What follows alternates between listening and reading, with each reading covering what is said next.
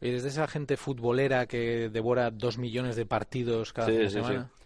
Yo me acuerdo, yo me acuerdo de pequeño que terminaba el domingo y habíamos hecho los deberes, habíamos jugado en nuestros respectivos equipos ahí en Vigo y nos sentábamos mi hermano y yo con las palomitas, con fruta, con lo fuera para ver lo- lo- el resumen de, de los partidos con mi padre.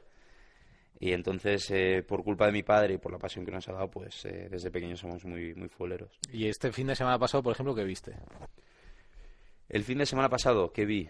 Pues eh, el sábado, el sábado porque jugamos a un horario a las tres y media Mm. que nos corta todo. Es decir, no podemos ver partidos de la Premier porque es a la Claro, es una, dos y ya estamos concentrados o de camino al, al campo. Claro.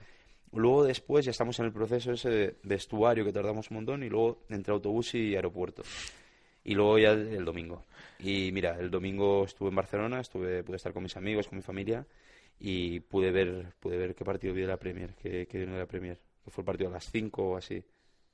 ¿Fue United City, puede ser? ¿El Sí, City United? Sí, el, claro, sí, El el, derbi de, el, derbi, el derbi de Manchester. El sí. City United. El City. United vi y luego nada. No pude ver el Villarreal Barça, no lo pude ver. Y estaba en Barcelona. Coño, por una vez que por una vez que voy a Barcelona tengo que despegarme un poco también. Que si no la mujer ya, ya, ya tengo ya de vez en cuando tengo que negociar con los partidos de Champions. Si jugamos martes tengo que negociar con Lo ella del miércoles. ver el miércoles y el de Europa Y League la el Europa jueves. League, claro, esa es otra. Entonces todo depende de, de- de si es un gran partido no. ¿Cómo, cómo se mete el Celta en Europa? Imagínate. Ojalá, ojalá se meta.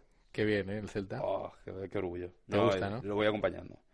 Es un equipo que, que ya venía acompañando antes de que estuviera mi hermano y cuando estuvo todavía lo acompañé más. Pero es cierto que desde entonces lo- los, vengo, los, los veo casi cada fin de semana. Coincides con Olito, le metes poquito de presión. No, ninguna. Ninguna, ninguna, ninguna.